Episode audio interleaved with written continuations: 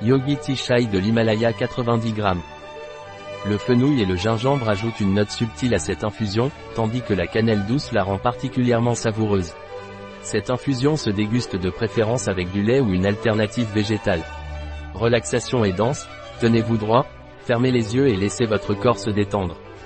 Respirez lentement et profondément, ressentez chaque tension dans votre corps et relâchez-la consciemment. Balancez votre corps, dansez et bougez doucement chaque partie de votre être. Si vous avez une musique douce et rythmée, utilisez-la comme musique de fond. Faites cette pratique pendant une période de temps de 3 à 11 minutes. Quels sont les ingrédients du Yogi Tea Gingembre, fenouil, cannelle, anis, coriandre réglisse Cette infusion est bio et vegan. Comment cette infusion est-elle préparée?